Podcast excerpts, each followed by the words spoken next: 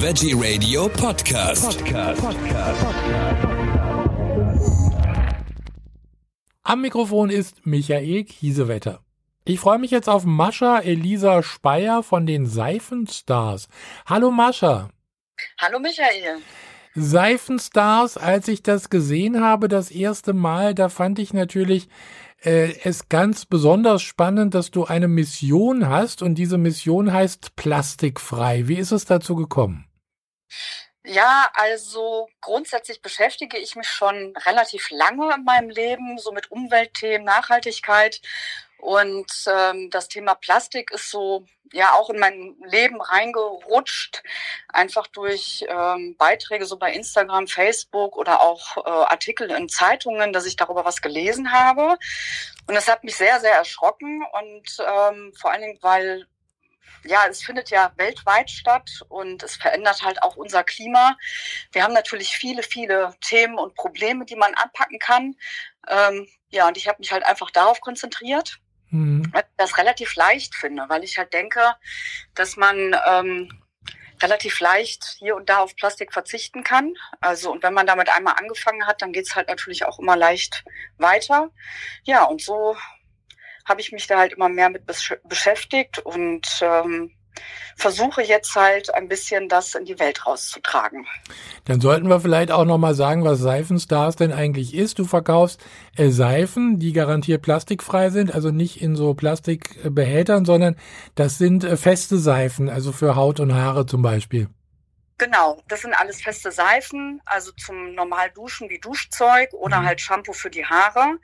Ähm, die kommen halt entweder mit einer Banderole oder die haben so eine Pappverpackung. Also die haben entweder innen drin schon kein Plastik. Es gibt halt auch viele kosmetische Produkte, äh, sei es Cremes oder auch Duschzeug, wo sich Plastik in dem Produkt befindet oder halt natürlich das Produkt in Plastik verpackt ist.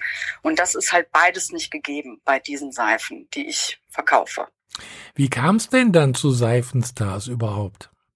Ja, ich hatte schon mal ähm, vor einiger Zeit ähm, versucht, über Instagram einfach einen normalen Account, äh, einfach so Umwelt- und Nachhaltigkeitsthemen ähm, so rauszutragen. Aber wenn man, ich sag mal, so No-Name ist, dann dauert das relativ lange, bis man sich da irgendwas aufbaut gibt ja so diverse Influencer, die haben natürlich schon, wer weiß, wie viele Follower. Und wenn die jetzt irgendwas, ähm, also wir haben ja dieses Beispiel mit der Luisa Dallert, glaube ich, heißt sie, die hat über ein anderes Thema sehr viele Follower gewonnen und hat dann ihr Thema gewechselt und macht auch sehr viel ähm, für die Umwelt und erreicht natürlich damit sehr viele Leute. Und das kann man halt, wenn man so, ich sag mal, nicht berühmt ist, dauert das sehr, sehr lange. Und ähm, wenn man einfach nur so Themen postet, ist das relativ schwierig, die Leute zu erreichen.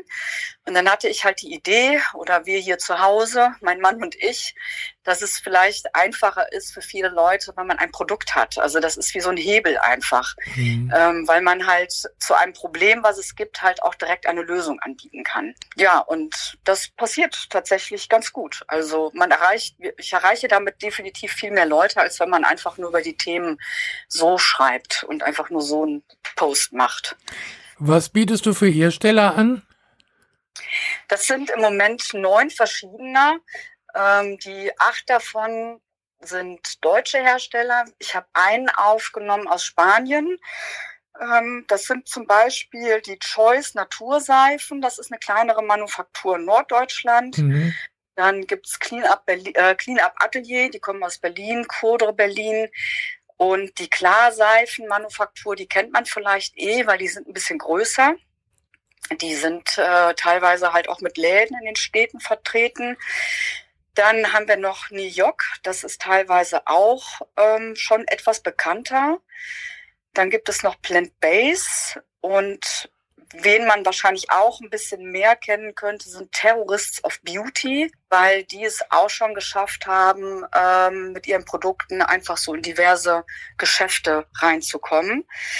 Und dann habe ich noch relativ neu aufgenommen, Koje Seifenmanufaktur aus Leipzig. Ja, und der einzige Hersteller im Moment äh, sind die, ich weiß es ehrlich gesagt nicht so ganz genau, wie man es ausspricht, weil ich kein Spanisch kann. Äh, Sabater Hynios oder so. Mhm. Auf jeden Fall sind das die einzigen im Moment, äh, die wir aus dem Ausland halt hier noch reingenommen haben. Aus was bestehen denn eigentlich die Produkte? Was sind denn da für Inhaltsstoffe drin? Da müsste ja sozusagen ein bisschen weniger drin sein als in den klassischen Produkten.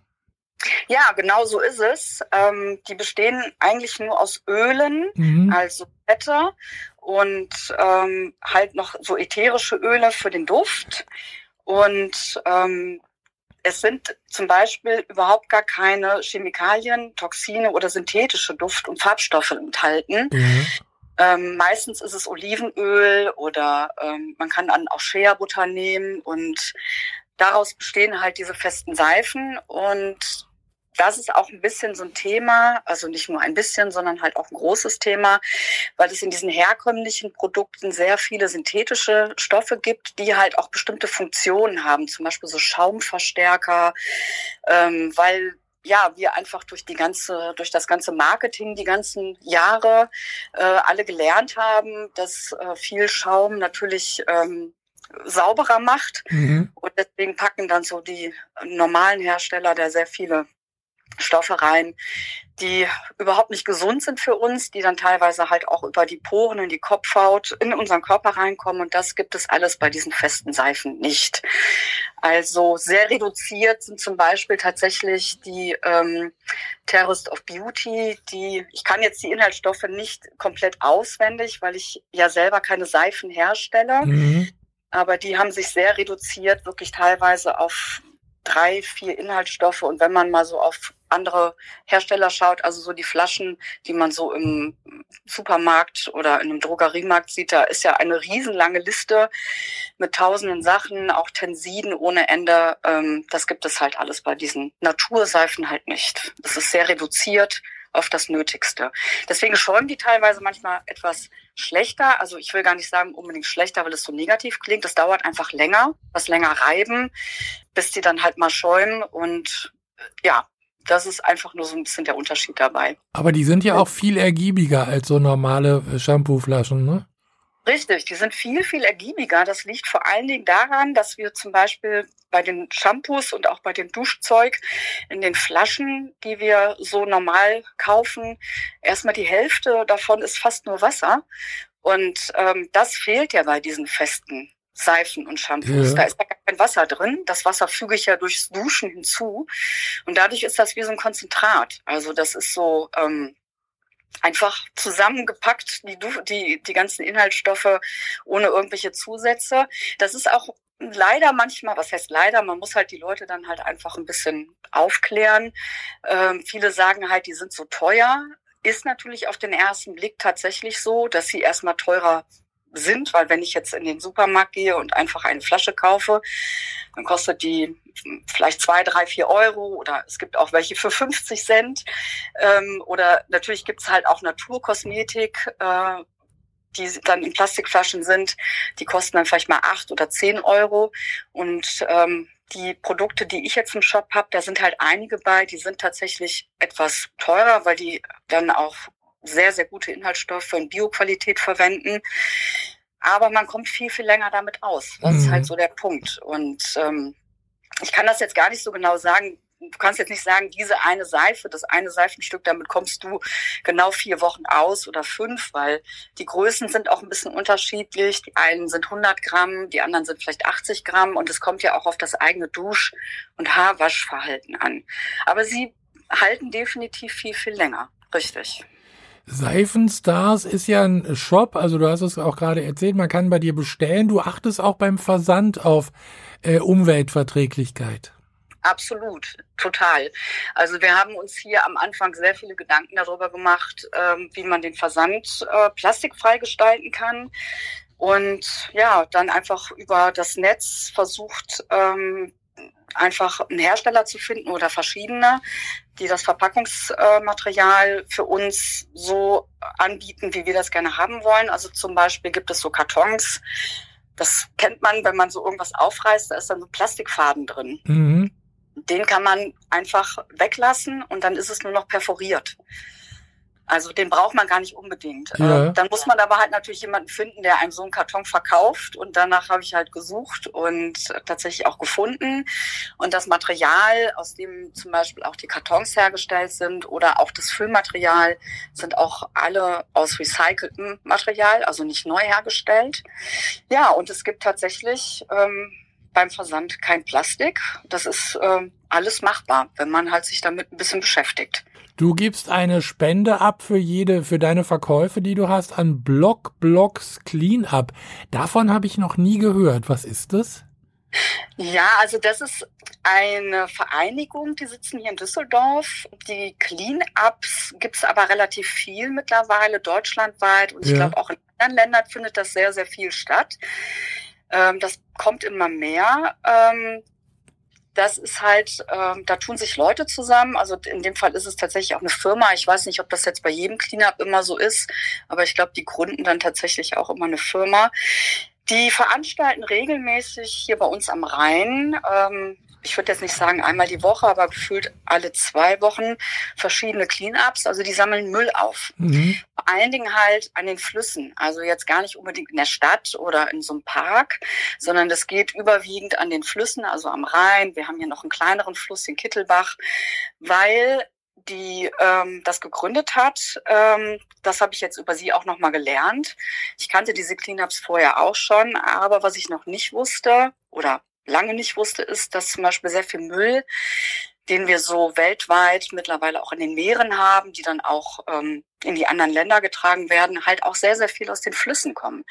Weil dieser Müll, der in den Flüssen landet, der wird durch die Flüsse einfach in die Meere geleitet und durch diesen Meeresstrom dann halt über die ganze Welt verteilt. Also es gibt ähm, einfach Orte, ähm, wo zum Beispiel Leute, gar keine Leute leben, da ist aber auch schon ganz viel Müll und Plastik gefunden worden und das hat man halt rausgefunden, dass das dann halt durch solche Sachen kommt.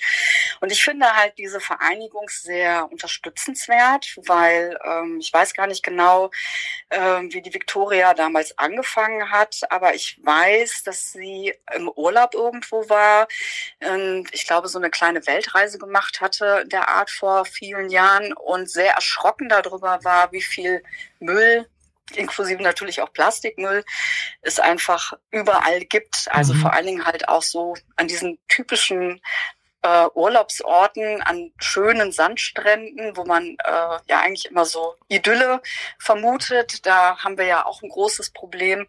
Ja, und dann ist sie zurückgekommen und äh, hat gesagt, was kann ich tun? Ich möchte gerne irgendwas tun. Und hat dann gedacht, super, ich wohne ja in Düsseldorf am Rhein.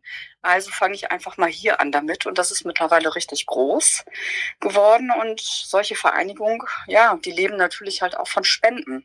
Ja. Die nehmen ja kein Geld ein, ne? die verkaufen nichts, die haben kein Produkt oder sonst irgendwie eine Dienstleistung in der Form anzubieten. Und äh, wir fanden das sehr unterstützenswert, ähm, weil ja im Grunde genommen geht es natürlich auch darum, mit dem, was ich tue, mit meinem Seifenshop, äh, auch die Leute darauf hinzuweisen, dass es halt ähm, geht, dass man Plastik vermeiden kann. 100 Prozent ist sehr schwer, aber man kann sehr, sehr viel tun. Und alles, jedes Plastikstück, was wir nicht benutzen, also jede Plastikflasche vor allem für Shampoo oder Duschzeug, landet dann halt natürlich nicht im Müll. Ich will jetzt natürlich nicht sagen, dass das Shampoo, was ich hier zu Hause benutze in der Flasche, hier original direkt am Rhein landet. So einen direkten Weg gibt's natürlich nicht. Mhm. Aber es geht halt auch darum, Bewusstsein zu schaffen. Genau, deswegen geht für jede Bestellung, die hier bei uns reinkommt, egal wie hoch oder wie klein sie ist, ein Euro immer an Blockblocks Cleanup hier in Düsseldorf. Gute Idee. Also ich finde ja toll im Moment diese äh, Waschpulver, diese, diese äh, Waschpulverblätter. Da spart man ja doch auch äh, richtig viel an Plastikflaschen. Da hat man nur noch so ein paar Blätter in so einer kleinen äh, Tüte und äh, äh, das spart da wirklich viel, viel, viel Plastikmüll, kann ich mir vorstellen. Total. Also die Mhm. benutze ich hier zu Hause auch. Ähm, ich fand es jetzt nicht ganz so leicht, etwas zu finden, wo auch die Inhaltsstoffe gut sind, Ja, ja. Da muss man auch wieder aufpassen. Es gibt sehr viel Waschmittel, was man nicht vermutet, äh, wo halt auch Mikroplastik drin steckt. Ja.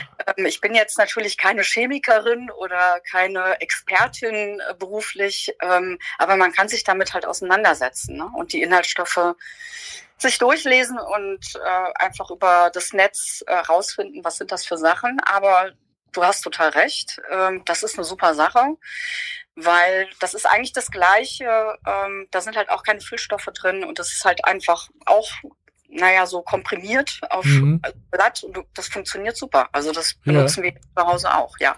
Du bist die Expertin in Sachen Plastik. Äh, wie kann ich sonst noch auf Plastik verzichten? Du hast dich damit beschäftigt. Hast du da vielleicht ein paar Tipps noch für uns? Also wir, über das Waschpulver haben wir jetzt gerade gesprochen. Die, diese Blätter sind ganz gut.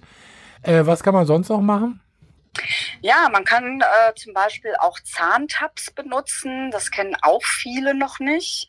Äh, so anstelle der Zahnpasta in den Tuben mhm. ist ja auch ja, der klassische, die klassische Plastikverpackung. Bieten mittlerweile sehr, sehr viele Anbieter diese Zahntabs an. Die nimmt man einfach in den Mund und zerkaut die ein bisschen, tut vielleicht ein bisschen Wasser noch dazu oder macht einfach Wasser auf die Zahnbürste und dann schäumt das auch im Mund ganz normal wie die Zahnpasta, die wir sonst kennen. Ja. Und putzt dann einfach ganz regulär die Zähne. Dann gibt es Deo-Creme. Also wir haben ja auch sehr viel Deos, äh, was zwar in Glasflaschen ist, aber wo zum Beispiel auch oben so eine Plastikkugel ist. Ja.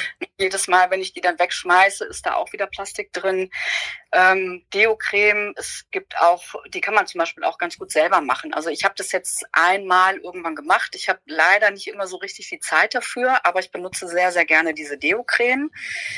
Ja, und dann gibt es ganz viele Sachen auch im Haushalt. Also, dass man Baumwolltücher benutzt zum Putzen anstatt Mikrofasertücher. Die sind leider sehr, sehr beliebt, diese Mikrofasertücher. Mhm. Aber jedes Mal, wenn ich die in die Waschmaschine tue, wird Plastik rausgespült.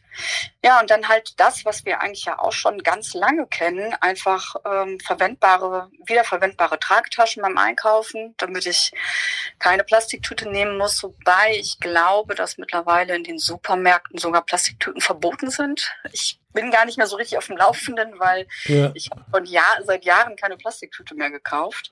Ja, das sind so Sachen, die gehen, da sind viele Sachen bei, die man relativ einfach machen kann. Obst und Gemüse lose kaufen und mhm. nicht verpackt. Ne? Also wenn ich jetzt in den Supermarkt gehe und ich möchte gerne Tomaten haben und es gibt nur Tomaten in Plastik verpackt, dann kaufe ich die tatsächlich einfach nicht. Ja. Dann denke ich mir, gut, dann gibt's halt heute keine Tomaten oder ich versuche nochmal einen anderen Laden zu finden, wo es dann vielleicht einfach lose Sachen gibt. Also gerade bei Obst und Gemüse in den Supermärkten kann man da sehr viel drauf achten, weil es gibt halt da immer Alternativen. Also es gibt schon viel, also wo man wirklich ähm, Plastik sparen kann. Also Sachen selber machen zum Beispiel, also nicht fertige Sachen kaufen, weil zum Beispiel auch in diesen Dosen, also ähm, wenn man jetzt so Tomatensauce in der Dose mhm. kauft oder Bohnen oder so, da ist zum Beispiel innen drin auch eine Plastikschicht, was man auch oft nicht vermutet. Ne, und ich kann ja einfach Tomaten kaufen und die Soße selber machen und die zum Beispiel auch einfrieren. Also wenn man sich damit beschäftigt, findet man eigentlich, finde ich, immer mehr Kleinigkeiten, wo man einfach drauf achten kann. Tolle Ideen, tolle Tipps. Mascha von seifenstars.de. Ich wünsche dir weiterhin viel Erfolg für deinen Shop und äh, dass noch mehr Leute drauf kommen, wie man Plastik sparen kann. Da haben wir dann ja alle was davon. Dankeschön. Gerne. Danke für das Interview.